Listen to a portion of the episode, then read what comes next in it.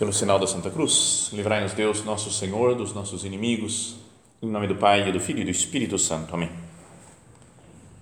Meu Senhor e meu Deus, creio firmemente que estás aqui, que me vês, que me ouves.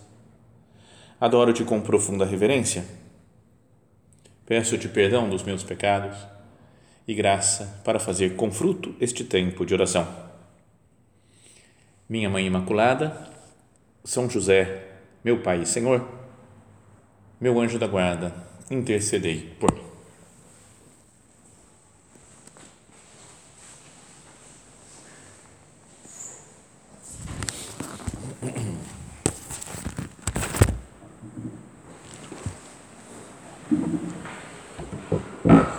Hoje nós celebramos na igreja a festa de Nossa Senhora do Carmo.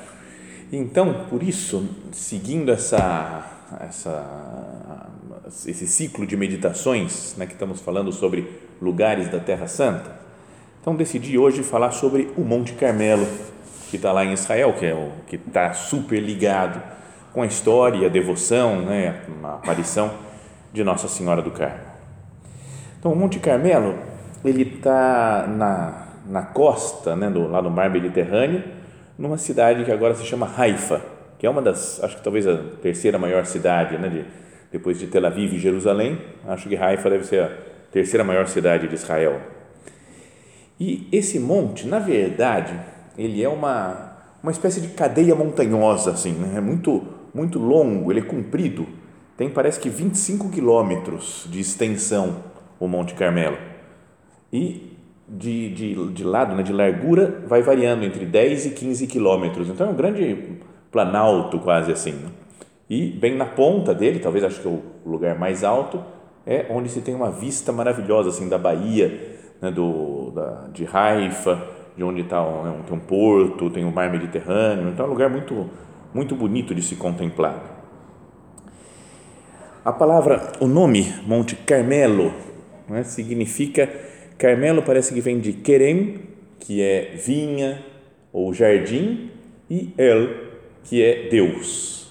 Então seria a vinha de Deus, Kerem El, né? Carmelo, daí vem a palavra. Como que a vinha de Deus, o jardim de Deus. Então, já se pode pensar num lugar de descanso, um lugar de, do prazer de Deus, onde Deus gosta de estar, né? num lugar de um jardim, uma vinha, é um lugar agradável e que muitas pessoas ao longo da história, já desde o profeta Elias, que nós vamos falar, ficavam lá no alto do Monte Carmelo em oração, recolhidos. E depois muitas pessoas ao longo da história. Podíamos pensar já ligando com a festa de Nossa Senhora do Monte Carmelo, né? porque é de lá que vem a advocação, esse nome, Maria, Nossa Senhora do Carmo, também que Nossa Senhora é uma pessoa em quem Deus pode descansar. É como que a vinha de Deus, um jardim para Deus. E assim devem ser nós procurando imitar Maria, as almas santas deveria ser como que um, um repouso de Deus, né? Sabem que uma vez, não tem nada a ver com a história aqui, né? mas é, em outro centro do Opus Dei que eu morava, muitos anos, apareceu um cara lá para conhecer o Opus Dei e falou: Cara, o Opus Dei, isso daqui, santificação do trabalho, pô, a piedade, vocês rezam, tem bênção com o Santíssimo.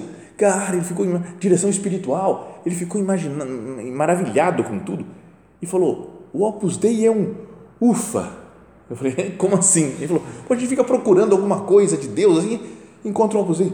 Ufa, encontrei então achei interessante, mas depois, dois dias depois, ele sumiu, nunca mais apareceu. Não sei como é que o ufa dele não tinha sido muito verdadeiro, acho. Mas o Maria, podíamos dizer que é uma espécie de ufa de Deus.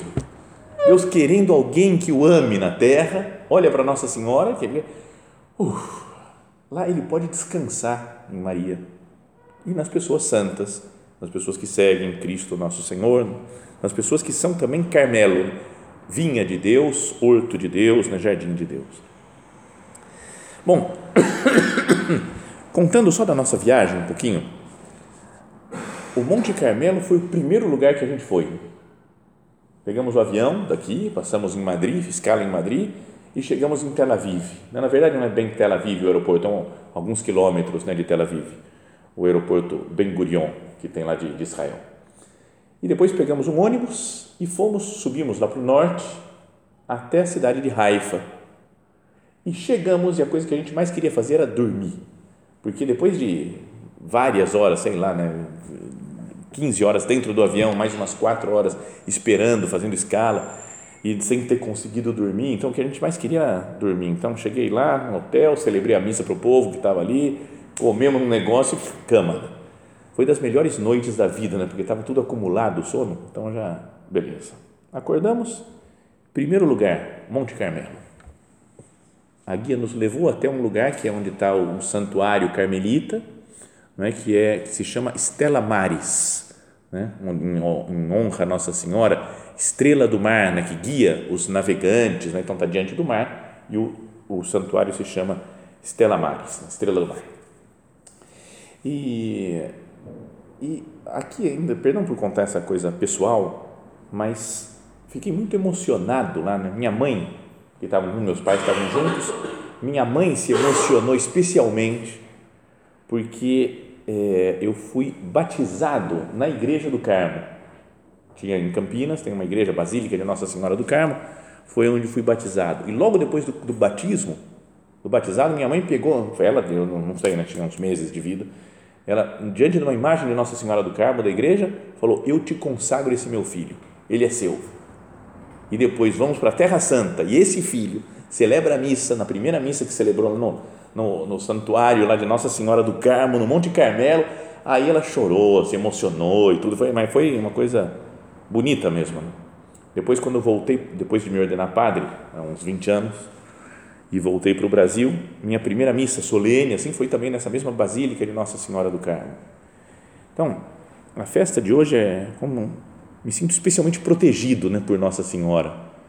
Sabe, Maria, Nossa Senhora do Carmo está cuidando de nós, está protegendo cada um de nós.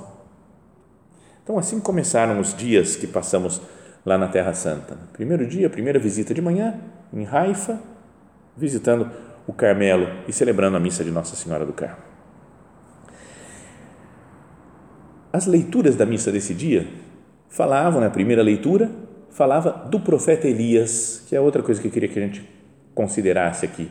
Monte Carmelo, profeta Elias né, que viveu há nove séculos antes de Cristo, mais ou menos, e foi o grande profeta de Israel, dos mais famosos, mais conhecidos, ainda que não tenha escrito coisas como outros, como Isaías, Jeremias, Ezequiel, Daniel, etc. Mas ele era o grande profeta que depois apareceu lá com Moisés no Monte da Transfiguração, né? apareceu né, no Tabor para Jesus. E tem três coisas que queria que nós pensássemos da relação de Elias com o Monte Carmelo. Tem outras histórias, né, muitas outras da vida de Elias. Mas relacionados com o Monte Carmelo, tem uma que dizem que ele, a tradição pelo menos diz que ele ficou escondido numa das grutas lá, quando a Jezabel queria matar todos os profetas, acabar com os profetas verdadeiros. Então ele ficou escondido. Tinha um funcionário do rei na época que se chamava Abdias, que escondeu todo mundo lá, nas grutas eu não sei, parece que são mil grutas que tem na, espalhadas lá assim, né, pelo, pelo Monte Carmelo, escondeu todo mundo lá. Né? E provavelmente o Elias estava no meio desses, porque eram pessoas do bem. Então, esse é o primeiro fato. Numa daquelas grutas, passou Elias. Não é aquela tem uma outra que vai aparecer ali na gruta e passa na montanha, brisa suave e tal. Isso é no Monte Oreb, é outra montanha. Mas isso antes de começar toda a sua pregação, já no, no Monte Carmelo, ficou lá numa gruta. E a gente entra na igreja, a igreja lá dessa Estela Maris. Você entra na igreja e embaixo do altar tem a gruta do Elias, né? chamada de, não sei se foi exatamente aquela, mas é uma daquelas lá assim, então você entra lá, tem um altarzinho também dentro da gruta, então você saindo do Brasil e chegando num lugar lá que tem uma gruta do profeta Elias, é como que uma volta no tempo enorme na cabeça, né? Você fica muito impressionado com tudo. Mas a coisa espiritual que podíamos tirar disso é os profetas tiveram que se esconder. Como assim? É que também se eles enfrentassem, poderiam ser mortos todos pela rainha. A Jezabel, que era mulher do mal, do mal. Então, às vezes, é preciso a gente se esconder também. Mesmo para defender a fé, não é nem sempre uma um esconder, esperar é sinal de omissão, é sinal de, de covardia. Muitas vezes é preciso falar, eu não vou falar nada agora, porque senão vão, vão, vou ser trucidado. Né? Imagina, a gente gostaria que, sei lá, que todos os, os pagãos se convertessem, os muçulmanos lá na, na Arábia se convertessem. Mas nem por isso eu vou lá e falar, convertei-vos, irmão. Sou metralhado e acabou, né? Não tem, então tem que ter uma certa, um certo saber fazer as coisas. O próprio São José Maria, em épocas de perseguição dentro da igreja, mesmo alguns o perseguiam, foi aconselhado por pessoas do Vaticano, falou: finge-se de morto, fique em silêncio, não fala nada, finge de morto para você não ser morto de verdade para não acabarem. Então teve uma época que ele ficou mesmo em silêncio. Né? Depois passou o tempo e aí saiu pregando e foi para vários países pelo mundo inteiro pregando. Mas olhar para essa para a situação, Elias escondido lá, rezando, meditando, também faz pensar, né? Falar assim, Senhor, será que eu não tenho que de vez em quando tirar o time de campo um pouco, rezar mais, meditar mais, ficar mais isolado, fazer um retiro. Não é mais do que querer falar e pregar. Tem épocas de, de se esconder um pouco, até para renovar a vida espiritual.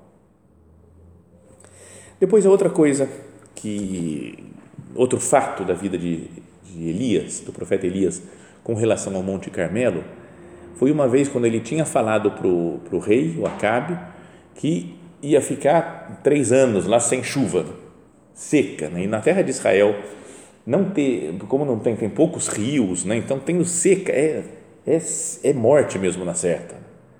Então quando chove, quando é, é uma grande bênção para eles. É muito desértico tudo lá. Então vem o profeta e fala para o rei, ó, vai ter seca. Então ele foi muito mal visto por todo mundo. Mas daí ele subiu no alto do Monte Tabor, depois do, do, do monte, perdão, do Monte Carmelo, depois de alguns anos, e falou para o espécie de secretário dele, falou, vou ficar aqui rezando, vai lá e olha na direção do mar e vê se não está vindo nuvem. E continuou rezando. O cara falou, nada de nuvem, volta lá outra vez que eu estou rezando. Foi, foi, sete vezes o cara, até para olhar lá de cima da montanha, ver o, o mar. E depois, lá no, na última vez, ele falou, tem uma nuvenzinha, chegando tamanho da mão de um homem, ele fala na Bíblia lá então essa nuvem veio, foi crescendo e veio uma grande chuva para Israel e acabou a seca de vários anos.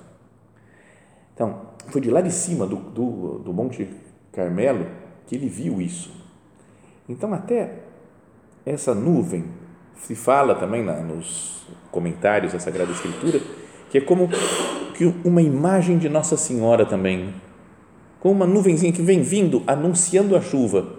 Quando nasce Maria Santíssima, está anunciando que está chegando a, a, a, chuva de graça para o nosso país, para o nosso povo, para o nosso mundo, para a igreja. Quando vem Cristo, está tudo salvo. Maria também como é, às vezes comparada com a estrela da manhã, né? ou a estrela d'alva, o planeta Vênus, é porque ela, ela vem anunciando que vai chegar o sol. Aparece antes do nascer do sol, avisando que o sol está chegando. Vem essa nuvem como que avisando que a, a chuva está chegando. E aí, por isso também, então, esse santuário é, que tem lá no alto do Monte Carmelo é Stella Maris, não é da estrela do mar, como lá do mar está vindo a salvação. E depois vai ter uma outra coisa aqui, um spoilerzinho na história da vida dos carmelitas. Vou contar no spoiler, vai ser revelado já daqui a pouco na meditação. Mas ela apareceu e falou para eles: Eu vou guiar vocês pelo caminho do mar. Bom, mas o terceiro acontecimento, e talvez o mais famoso do Elias, que aconteceu lá no alto do Monte Carmelo, foi aquele, aquela competição que ele fez com os sacerdotes de Baal. Lembra? Contra os 450, falou: vamos colocar um, um cordeiro aqui, um boi, e vamos pedir que desça fogo do céu. A gente lembra a história, já lembra, recordamos muitas vezes. os profetas de Baal, sacerdotes de Baal, rezaram, rezaram, rezaram e nada. E ele simplesmente falou: Ouve-me, Senhor, ouve-me, para que este povo reconheça que tu, Senhor, és Deus, és Deus e que és tu que convertes o seu coração. Então caiu o fogo do Senhor, que devorou o holocausto, a lenha, as pedras e a poeira e secou a água que estava na vala. Então veio um jato de fogo que acabou com tudo. E vendo isto, o povo todo prostrou-se com o rosto em terra, exclamando: O Senhor é Deus, o Senhor é Deus. Esse é, podíamos dizer que é o grande objetivo da vida do Elias, do profeta Elias, mostrar para as pessoas que só o Senhor é Deus, que só o Deus de Israel é o Deus verdadeiro. Então a ideia dessa meditação, ao pensar no Monte Carmelo, é para que nós também saibamos né, que só o Senhor é Deus. Porque muitas vezes na vida nós colocamos algumas coisas ou algumas pessoas no lugar de Deus, ou como Deus da nossa vida. Eu só vou ser feliz se eu tiver isso. Eu só vou ter uma vida realizada se tal coisa acontecer, ou se tal pessoa fizer tal outra coisa comigo. Só assim. Então, às vezes com coisas materiais, ou com pessoas, ou com bens, que nós colocamos no lugar de Deus. Perdão, Senhor, pelas vezes que eu desfoco a minha atenção. Perdão pelas vezes que eu acho que eu vou encontrar a felicidade e a razão do meu viver em outras coisas que não você, meu Deus.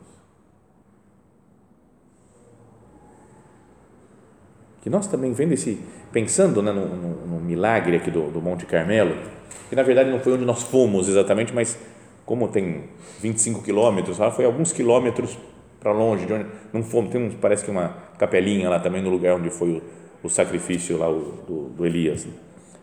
Mas nesse, nesse monte ficou claro para aquele povo todo de Israel que Deus é que é o Senhor. O Deus de Israel é o Deus verdadeiro e que o Baal é um Deus falso, enganador, mentiroso. É assim que nós não tenhamos outros deuses, outros ídolos ou pessoas ou coisas que nós colocamos no lugar de Deus.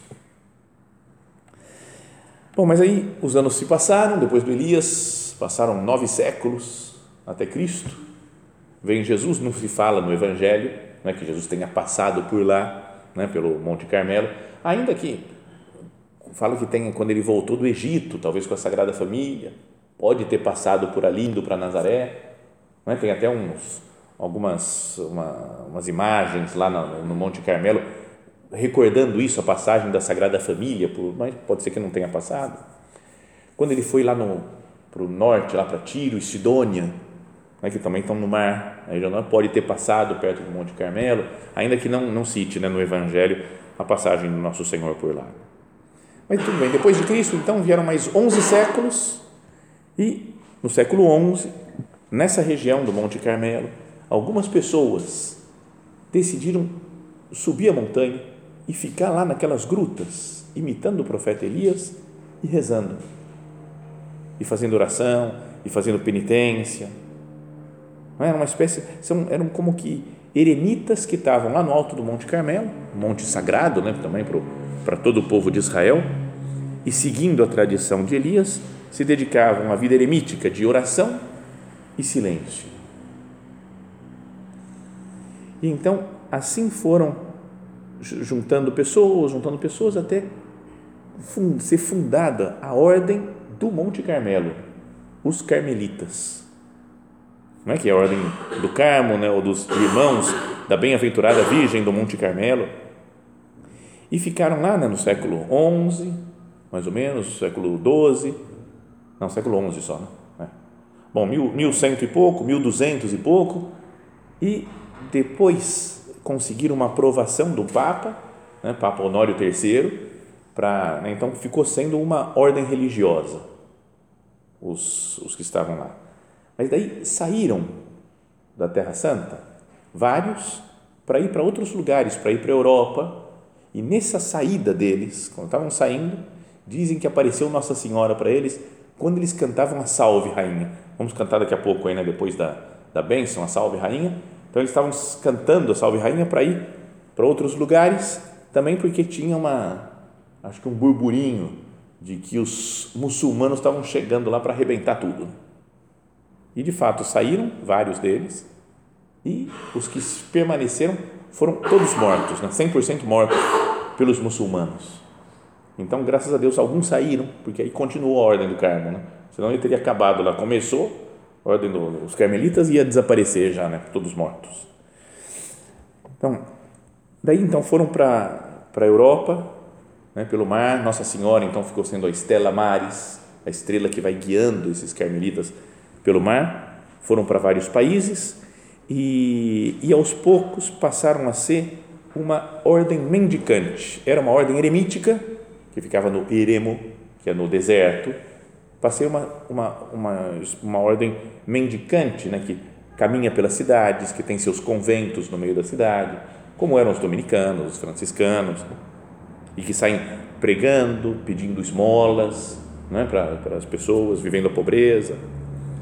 Então, aqui a história é bem confusa, né? tem uns falam uma coisa, outros falam outra. Você pode procurar em vários livros e é, é, é tudo muito complexo saber exatamente o que aconteceu. Mas uma das histórias que pode ter partes de lenda é que na Inglaterra tinha um homem, um rapaz super novo, que se chamava Simão.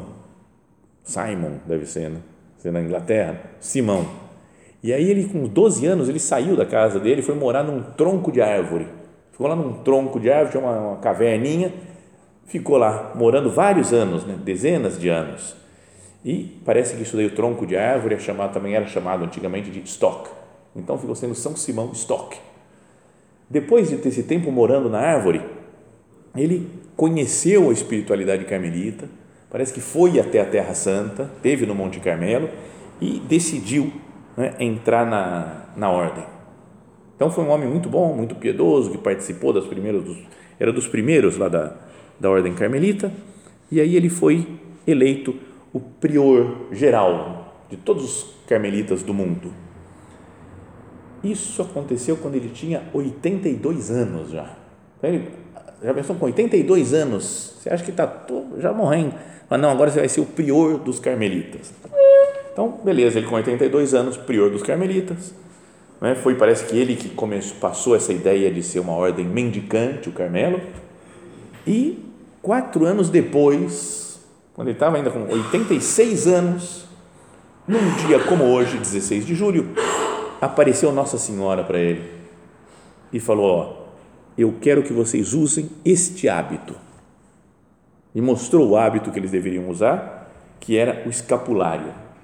O escapulário atualmente é só um pedacinho de pano né, que a gente coloca, uma medalhinha, mas antes era a roupa dos carmelitas mesmo, coisa grande que ia cobrindo né, os, todos os carmelitas.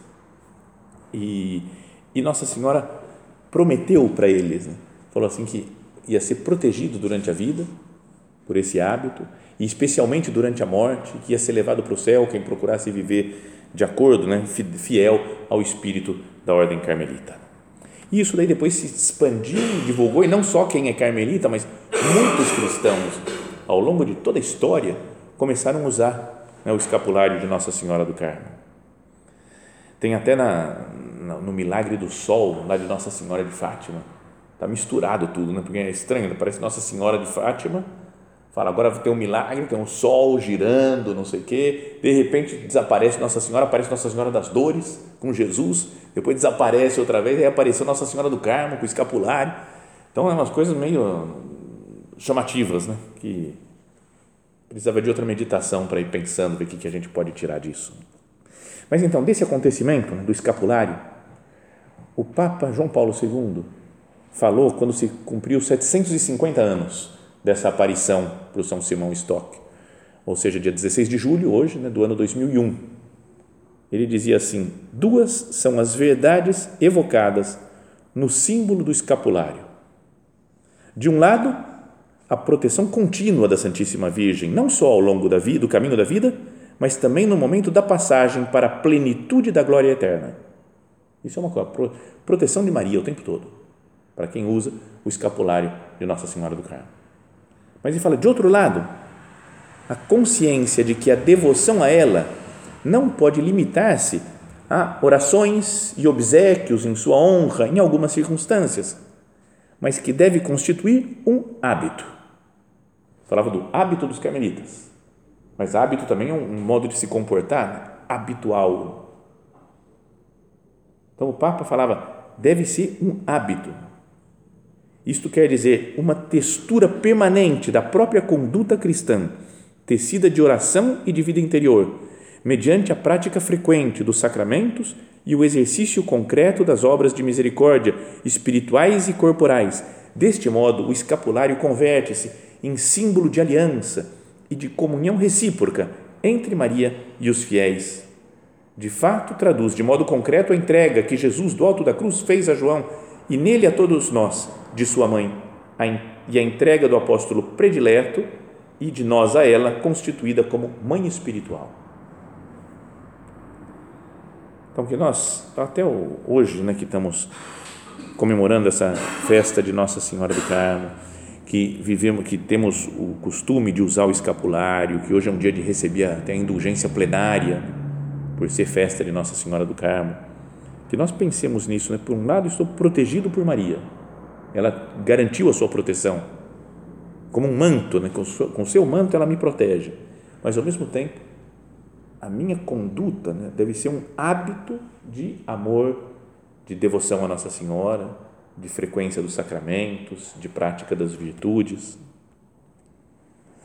Então, pensando para finalizar né, nossa meditação, nas pessoas que, que se entregaram a Deus totalmente, mesmo na ordem do Carmo, né, os monges, ou então qualquer pessoa, não só religiosos ou não religiosos, que se entregam a Deus, que procuram se dedicar à oração, à pregação, à penitência.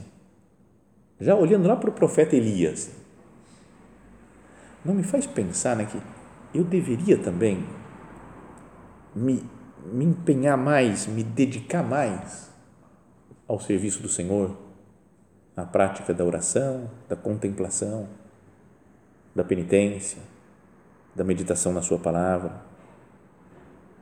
Não deveria acertar esse hábito meu, né, para que fosse de acordo com o que Nossa Senhora nos pede, que fosse de acordo com o que o profeta Elias fez, viveu de oração e penitência e depois de pregação, de anúncio da palavra de Deus para os outros,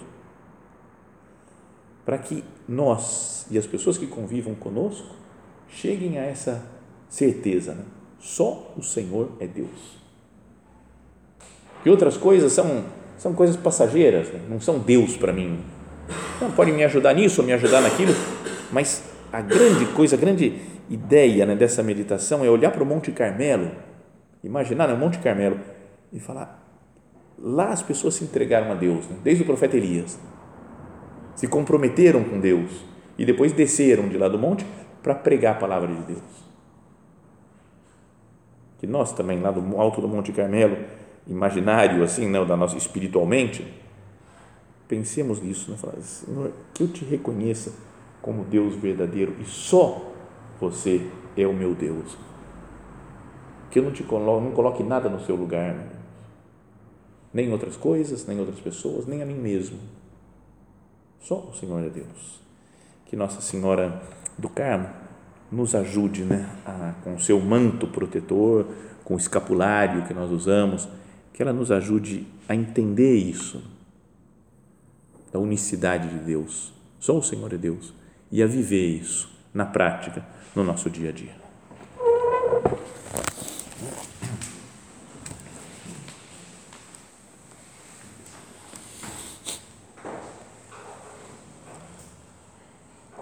Dou-te graças, meu Deus, pelos bons propósitos, afetos e inspirações que me comunicaste nesta meditação. Peço-te ajuda para os pôr em prática. Minha Mãe Imaculada, São José, meu Pai e Senhor, meu anjo da guarda, intercedei por mim.